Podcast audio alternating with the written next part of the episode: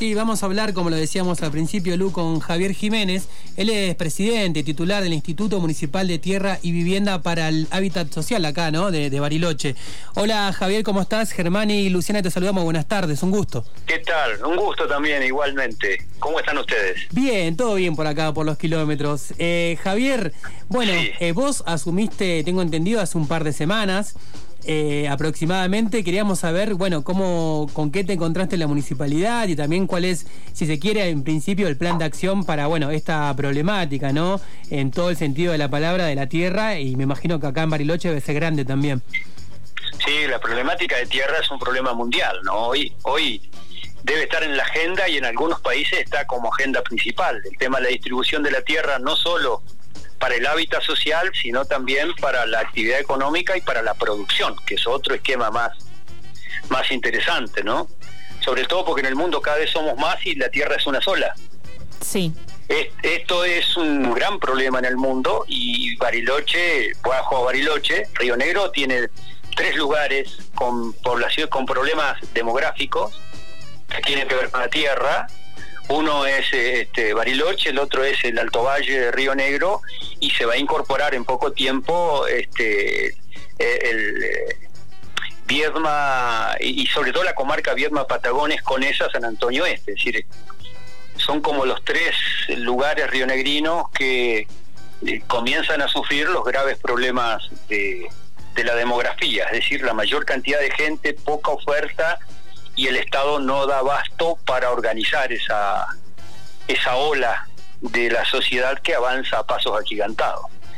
En lo que hace Bariloche, indudablemente, Bariloche es una ciudad internacional, y eso es se complica mucho más porque no solamente el interés está puesto de la gente de los pueblos vecinos o de la de- del país de provincias del país sino también eh, la mirada internacional sobre Bariloche de todos elegir como lugar para vivir San Carlos de Bariloche que está de más de más decirlo que es un lugar muy muy bonito.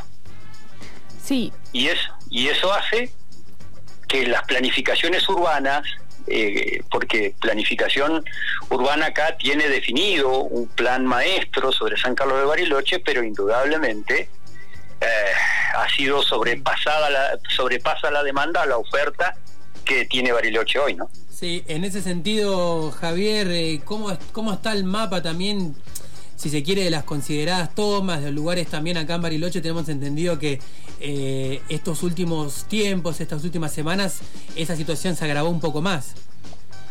Sí, sí, sí, sí. Eh, bueno, tenemos, eh, a ver, el tema de las tomas. El punto de vista social tiene una mirada, de- desde el punto de vista institucional, en el caso mío como presidente del instituto, y, y una estructura del Estado, Sí. es decir, eh, todas son consideradas legalmente usurpaciones sí, desde, desde el punto de vista social le decimos toma, hay una gran necesidad, una falencia del Estado en poder brindar posibilidades para la vivienda, pero desde el punto de vista legal se denomina usurpaciones porque eh, vivimos en Estado de Derecho y, la ley marca esa cuestión, ¿no? Hasta que se modifique, la, si- la situación va, va a ser así de, de esta manera. Ahí estamos trabajando en un esquema como corresponde del Estado ante cualquier usurpación nosotros este, eh, usar la palabra usurpación a veces para la gente que realmente tenía necesidad y está en las tomas porque no podía pagar el alquiler, porque Mm. la desesperación lo llevó, porque hace mucho tiempo que estaba esperando ser convocado y hace 10 años anotado en el registro y no había caso, no lo llamaban nunca. Mm. Entonces es como una consecuencia de una de un estado lento en ese aspecto, ¿no? Por eso lo llamaron toma desde ese lado. Desde otro punto de vista legal, eh, en, el, en el estado de derecho que vivimos se es denominado usurpaciones. Hay que congeniar esas dos cosas, es decir, eh, la política debe actuar rápidamente para lograr una cuestión de acuerdo, porque en base a la ley, una usurpación es un delito y nosotros como Instituto de Tierra lo primero que tenemos que hacer es la denuncia correspondiente en lo que nos corresponde eh, el cumplimiento funcionario público, ¿verdad? Entonces, eh, esa parte nosotros la hicimos toda. Y si bien yo cuando entré ya había tomas, ya hay denuncia, algunas cosas ya están, A mí me toca esta última, del, que acá denominan la zona de Viarco, ¿no? Que le dicen así, la bajada, que en realidad es la manzana 287, Mm. que no es una manzana, en realidad es la denominación de un loteo que tiene cinco o seis manzanas Mira vos. definidas, claro, Mm. en un lugar con un, impa- con un estudio de impacto ambiental muy finito, porque es una zona de desagüe, donde hay desagües de varios barrios y todo baja ahí. Ustedes lo pudieron ver, es un lugar, desde mi punto de vista, con- eh, muy complicado para, para la seguridad de la gente que hizo las tomas, Mm. ¿no? Voy a llamarla tomas. Sí, no, está bien. Me imagino también, Javier, eh, eh, que has estado en contacto con estos vecinos que no tienen un lugar para donde vivir. Me imagino también la angustia también, ¿no? Estaba leyendo también algunos titulares de, entrevistas que se le ha hecho a la gente ahí también de, las tomas, digamos, en ese lugar, eh, como diciendo, no me queda otra. ¿Qué hago si no? Exacto. Ahí está. Y por eso hay que trabajar desde dos niveles. Una es la cuestión legal, ¿no? Es decir, son consideradas usurpaciones y eh, deben ser denunciadas como tal. Esa una parte del Estado. La otra parte del Estado, que corresponde desde mi punto de vista más a la política, es porque cuando hablamos de, de crear nuevo suelo urbano, no solamente se trata de definir eh, dentro del territorio qué lugares se van a hacer lotes para, para este, entregarlo, sino también la ley te dice que tenés que buscar los recursos porque vos no podés entregar lotes si no tienen los servicios básicos. Sí. Eh, Ahí, pues, y en esa cuestión, el instituto, por ejemplo, de que mane- manejo yo acá, es un instituto con un carácter solidario. Es decir, en, un presupuesto inicial, a medida que se fueran haciendo las inversiones, con el recupero de esas inversiones, como el IPPB, ¿no?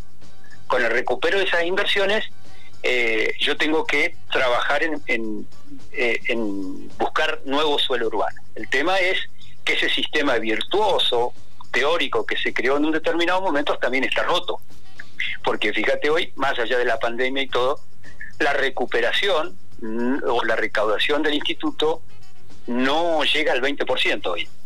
Claro, y pero teniendo en cuenta igualmente, digamos, Sí. ante todo partiendo de que, de que la vivienda, por supuesto, no es un, estamos hablando de un derecho humano, eh, y, y teniendo en cuenta la- las, las condiciones graves de déficit habitacional que hay, eh, ¿no hay alguna, alguna iniciativa también para avanzar sobre la vivienda ociosa? Porque también es, un, es parte del problema de la falta de vivienda. Sí, mira, en realidad, es, como está roto lo que yo lo denomino el sistema virtuoso, eh, se mezcla hasta problemas de valores, porque en, la- en las tomas o usurpaciones, como cada uno le quiera llamar, eh, vos tenés distintos tipos de familia, el que necesita realmente, el que lo usa, que se escuda detrás para un negocio de ventas, que vos lo ves en internet todos los santos días, que se venden lotes, casitas, tomas, este negocio de las casillas alrededor de las tomas, porque todo eso está organizado, probablemente. Es así. Eh, por otro lado, Mm. esa es una cuestión. Por el otro lado, tenés que el Estado, además de resolver acá, tenemos que regularizar un montón de tierras, también hay que este, trabajar para eh, generar una cantidad de lotes necesarios que no va a ser fácil por la cantidad de demanda, no porque porque no se pueda generar lotes. Suponete que yo genere en dos meses 200 lotes como para descomprimir una situación cuando la demanda es de 10.000, es complicado esa cuestión, ¿no? Sí. Le Eh, claro. Sí, decime. ¿no? Y por otro lado, todo esto, además de la planificación de los profesionales que tienen que trabajar, en los agrimensores, eh, obras públicas para la apertura de calles, los servicios, y todo eso se hace con recursos económicos que hoy por hoy no están disponibles en, en- el instituto, ¿no? Claro. Le comentamos a la audiencia, estamos hablando con Javier Jiménez, él es titular del Instituto de Tierra y, y Vivienda, ¿no? Acá eh, para el hábitat social acá eh, de la ciudad de San Carlos de Bariloche. Eh, Javier, por último, preguntarte también, bueno, cómo sigue el plan de acción con estos vecinos y vecinas que están buscando un lugar para vivir y si tenés alguna, digamos, situación también similar acá por la zona de los kilómetros. Por, a- por la zona de los kilómetros, eh, las situaciones también dependen de, de- de las cuestiones este, humanas hay, por ejemplo, para regularizar un montón de cosas. Mm. Sobre todo ahí se está trabajando en algunos lugares con el programa Pierri, que es muy complicado, también es fácil en su, en su enunciación, y pero es muy difícil en su ejecución. Mm. Que se está trabajando, vamos a recuperar eso que ya venía trabajando. Por otro lado, vamos a recuperar en la zona del Frutillar Norte para saber cuántos lotes tenemos disponible para ofrecer también. En la zona del este hay otra zona hay otras cuestiones que hay que hablar con los privados para ver si podemos tener también eh, la posibilidad de generar lotes mm. y bueno, y, también la charla que ya viene trabajándose de hace mucho tiempo también con algunos gremios que también estamos trabajando en promover, promover justamente eso, es la oferta de lotes y viviendas, porque son dos cosas separadas pero que van de la mano. ¿no? Bien.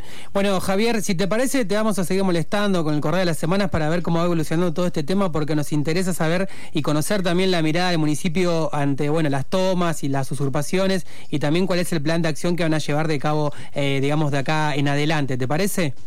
Sí, no hay problema, a disposición cuando ustedes lo requieran. Dale, listo. Un abrazo, Javier, gracias. abrazo. Hasta, luego.